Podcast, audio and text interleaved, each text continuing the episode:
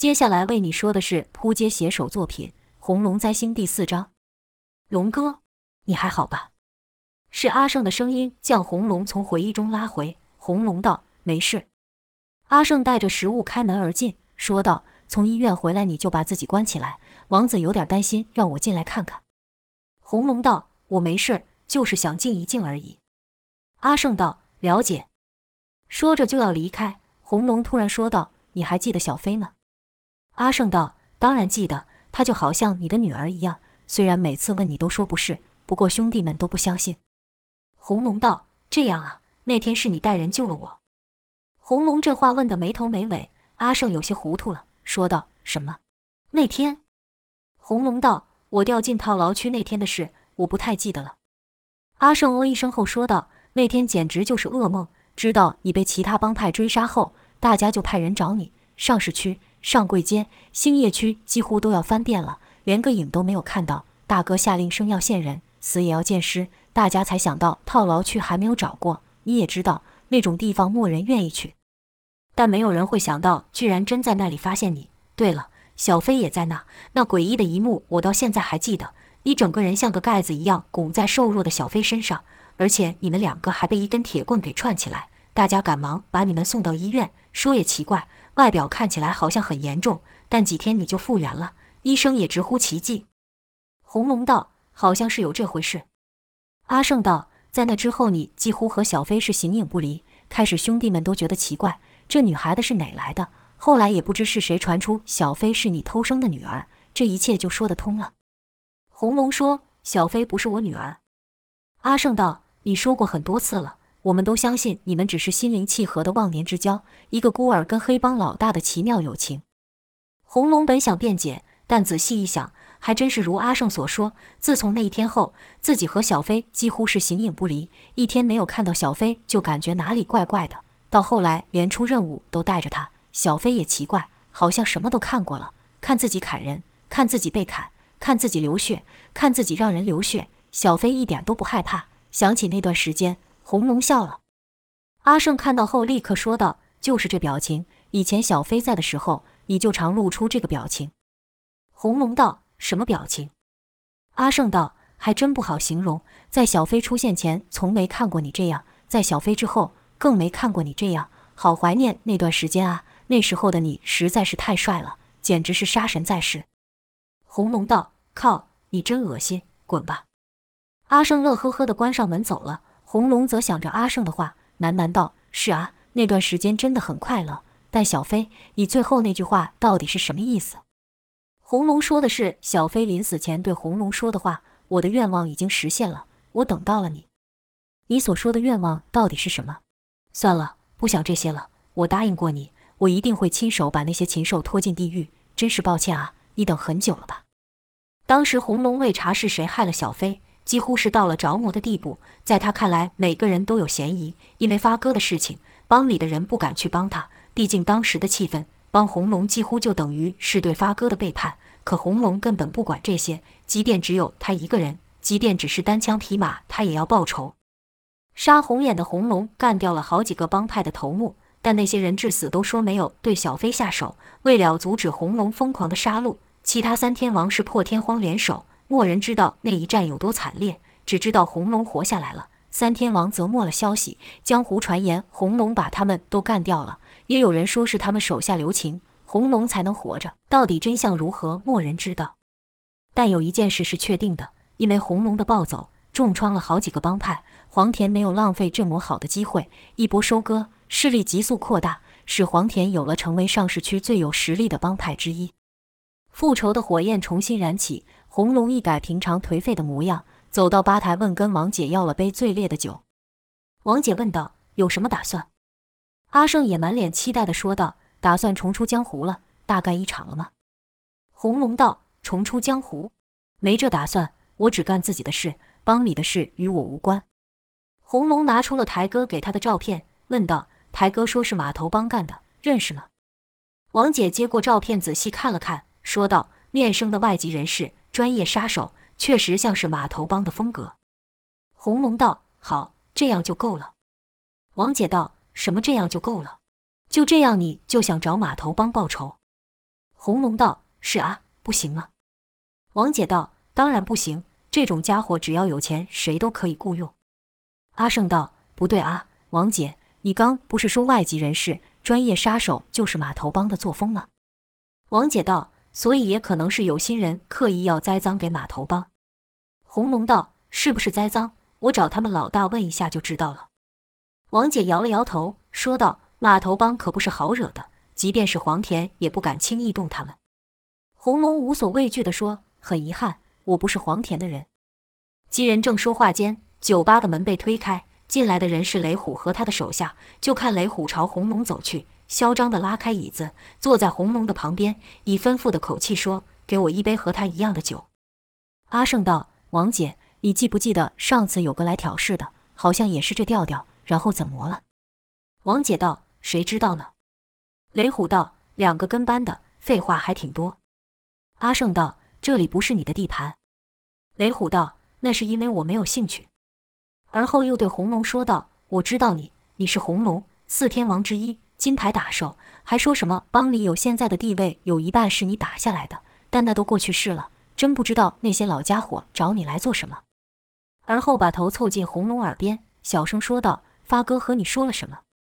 红龙道：“没有什么，老朋友聊聊天而已。”雷虎哦了一声，说道：“那大家一起聊天嘛，就你们两个人聊那多无趣，我也很会聊天，是吧？”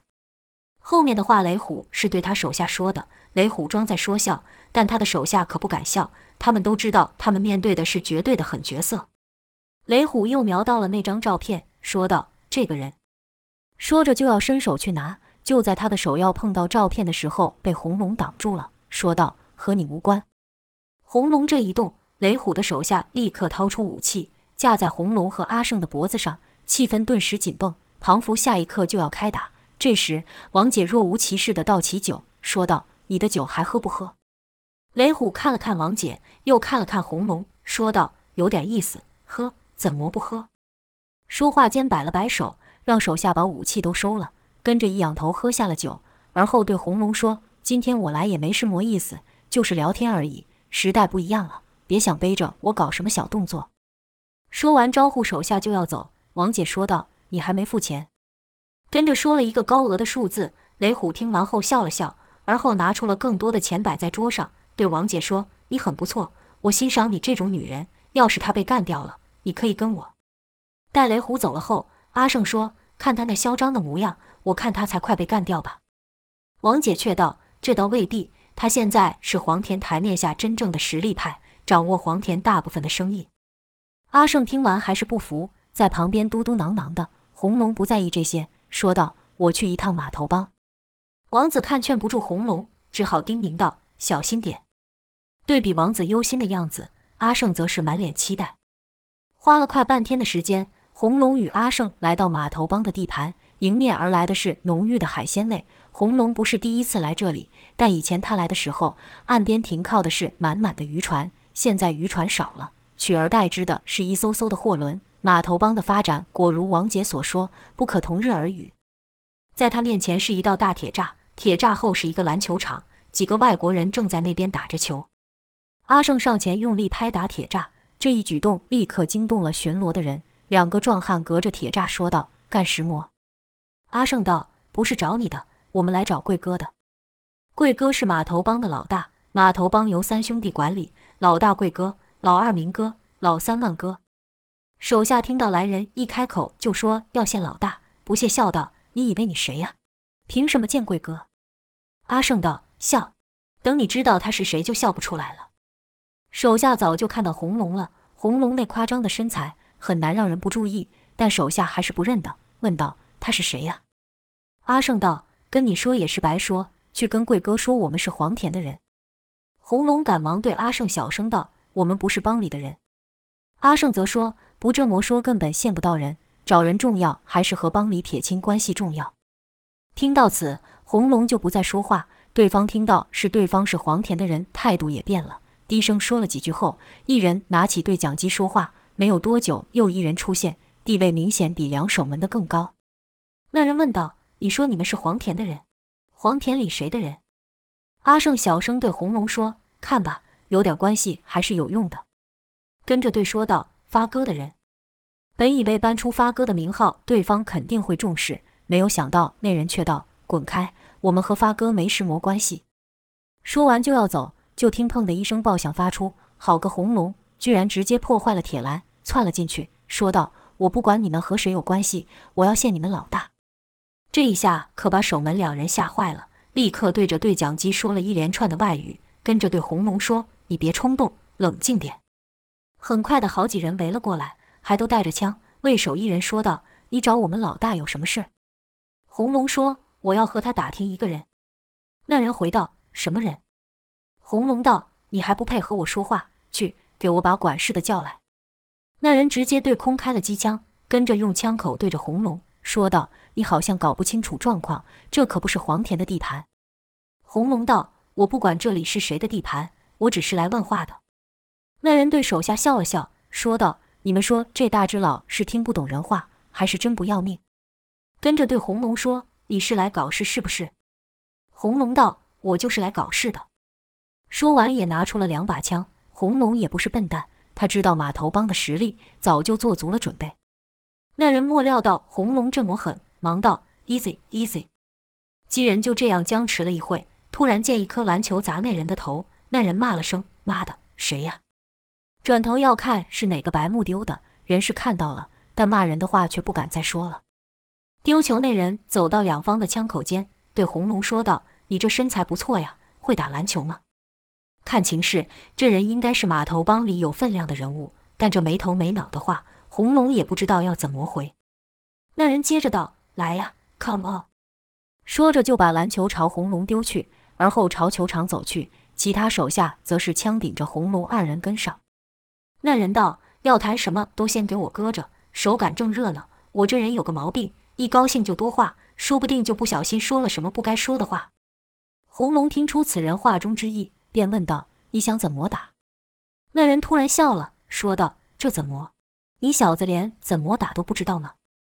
说完，那人派一人去跟红龙一队，人数是三人对三人，打的是街头斗牛。那人也确实厉害，速度快不说，出手也准。开局就投出一个三分，紧接着又切入进去一个灌篮，一连几次得分后，那人对红龙说：“对了，我刚才有说吗？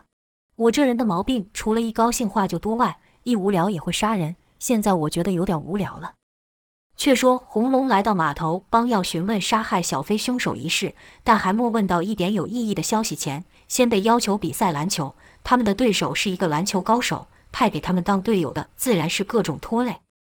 红龙虽不善篮球，但凭着身材优势，在禁区要得分本也不是难事。但对手却使出各种小动作阻碍红龙。一场下来，只有阿胜幸运地投进一球。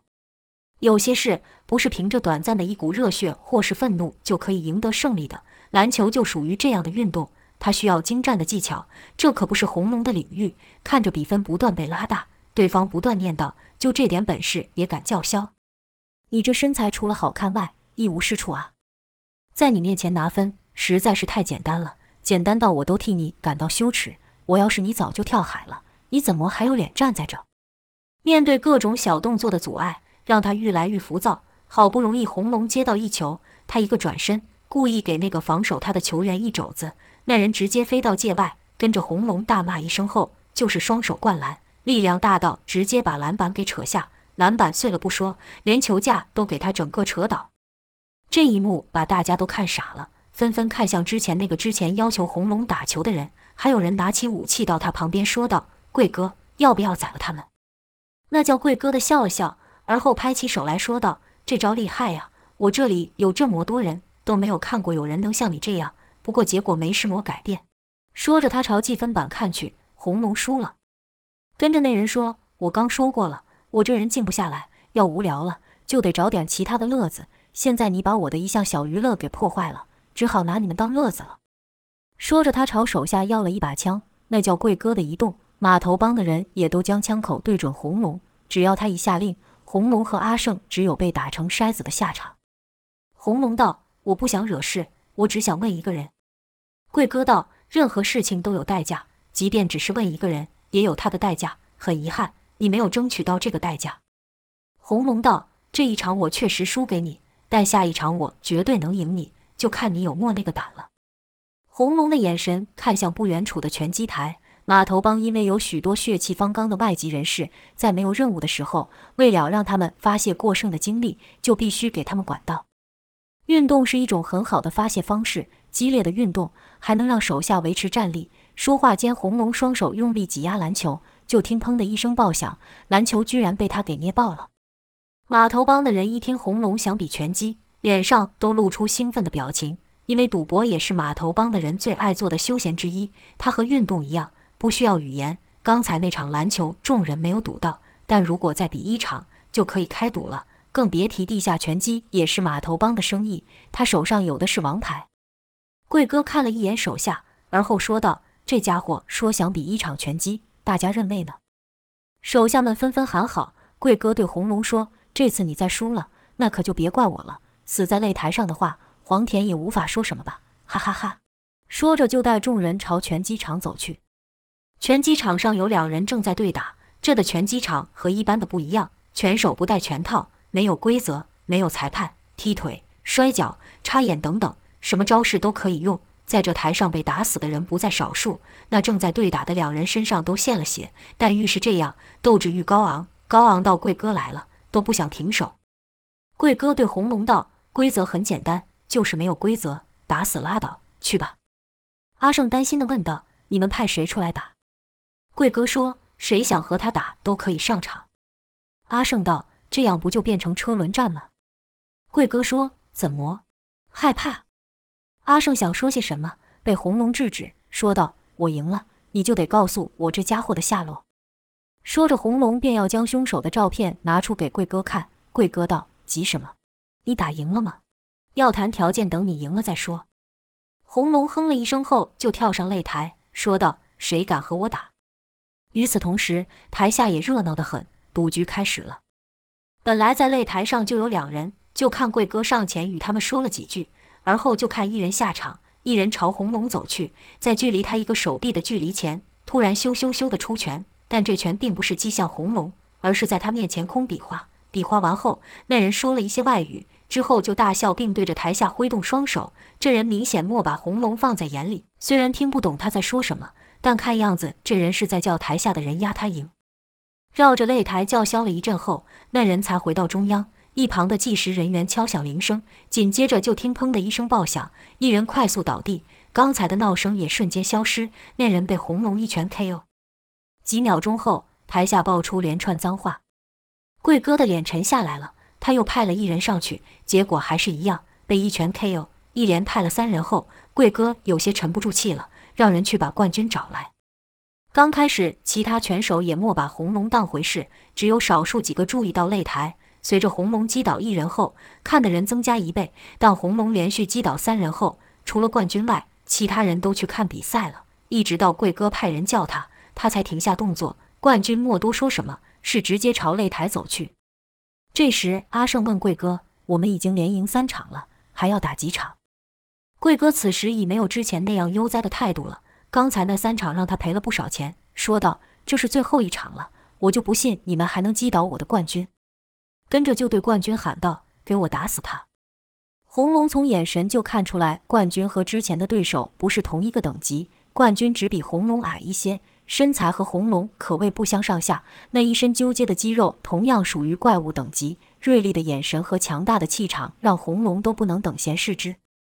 叮叮，比赛的铃声响起，冠军的刺拳就到了。砰的一下，击中了红龙的防御。冠军没有停下，连续几个刺拳将红龙打到边缘。紧接着就是一记重拳，想破开红龙的防守，但这一拳被红龙躲过了。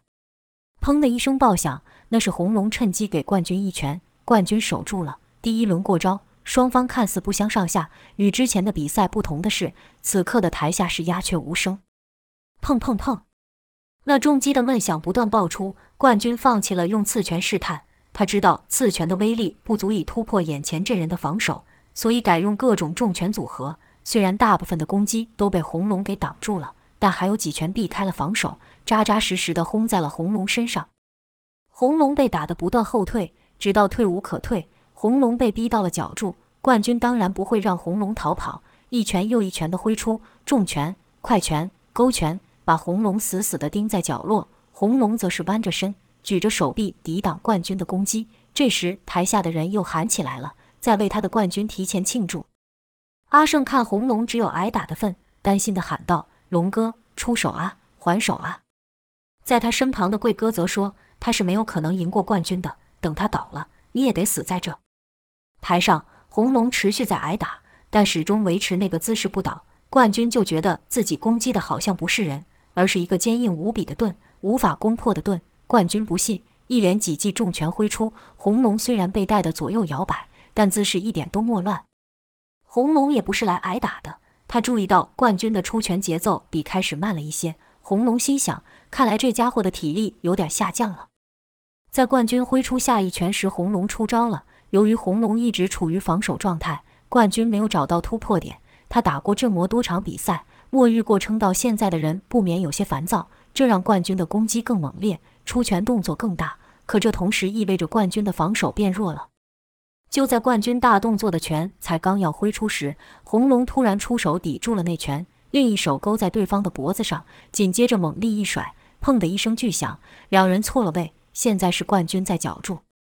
红龙说道：“刚才打得很爽了，该我了吧？”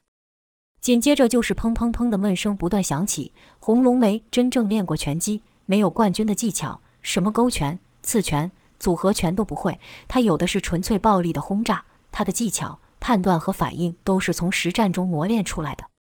红龙的重拳如狂风暴雨般的落下，冠军举起手抵挡。红龙不管这个，持续重拳输出，在连续的攻击中传出咔的一个声响，那是冠军的手骨被打断的声音。在那声响之后。红龙猛一拳击出，突破了冠军的防守，直接击中冠军的正面。红龙本还想再补上一拳，但台下的贵哥大喊道：“停手，停手！”红龙硬是将拳头改变方向，打在了脚柱上，砰的一声爆响，那被打中的地方居然冒起了烟。可以想象，这一拳要是击中无力防守的冠军会如何？贵哥紧张地冲上台查看冠军的伤势，贵哥连续叫了几次冠军，冠军都没反应。瘫软在地，如同烂泥。直到医疗人员确认冠军还活着后，贵哥才稍微放心。可看着冠军这棵摇钱树被折断，贵哥怎能不怒？就看贵哥突然拔枪，对着红龙狠狠地骂道：“王八蛋！”一个声音从他旁边传来，说道：“别冲动，冷静点。”是阿胜，他看到贵哥气急败坏地冲上台，就知道不妙，立刻跟了上去。贵哥拔枪的同时，阿胜的枪口也对着贵哥。红龙无视贵哥的威胁，对着围观的大声喊道：“怎么？原来码头帮尽是输不起的废物啊！老子可是遵照你们的玩法，凭实力取胜的。哪个不服的，上来和我打！”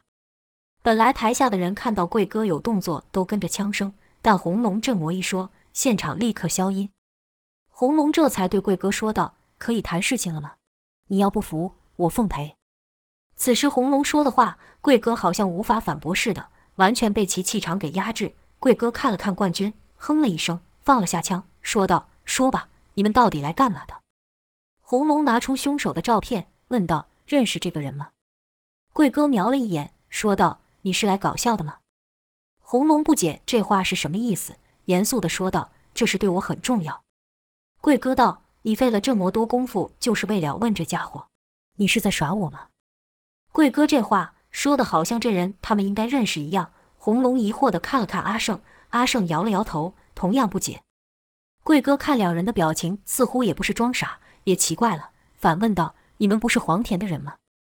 红龙道：“曾经是。”贵哥沉思了一会，刚想要坦白说出，却又想：看来黄田里有事啊，我何不趁机煽风点火，让他们愈乱愈好？想到此，贵哥嘴角一歪，说道：“这人确实是我们码头帮的人。”但我不能就这样和你说，不然我这老大还能当吗？虽然说我的手下都是认钱不认人家伙，但要是这样，我就把手下给出卖掉，估计我也活不久。更何况你还不是黄田的人，我这人很简单，钱来就干。不只是我，整个码头帮都遵照这个原则办事，而给你提供线索，对我似乎没有任何的好处。阿胜道：“我们打过赌的，你这不是耍赖吗？”贵哥哈哈大笑，说道：“耍你那又怎样，小子。”你不会真的这么天真吧？说话间，贵哥还点了一根烟，并把烟朝阿胜喷去。阿胜刚想发火，就听咔咔声响发出，好几支枪已经上膛对准他们。红龙知道码头帮的行事风格，但他可不会空手而归，说道：“你不说没关系，告诉我还有谁知道就好。”贵哥又笑了，而后说道：“如果不是看过你的身手，我还真以为你是傻子。这问题你怎么不去问黄田的人？”阿胜说：“你的意思是黄田里有人知道凶手？不可能！要是帮里真有人知道凶手是谁，怎么可能不告诉龙哥？”贵哥道：“这我不知道，也不想知道。我能说的就这么多。”此刻的红龙反倒比阿胜冷静。到了声谢后，转身就要走。贵哥说道：“你们两个都挺有种，我很欣赏。有没兴趣加入我码头帮？不会亏待你们的。”现在的红龙在贵哥眼中就像一棵金光灿灿的摇钱树。红龙道：“没有兴趣，我早就退出江湖了。”说完后，便带着阿胜离开。贵哥看着两人的背影，说道：“江湖无处不在，怎么可能退出呢？这年头还有这么天真的家伙。”哎可惜了。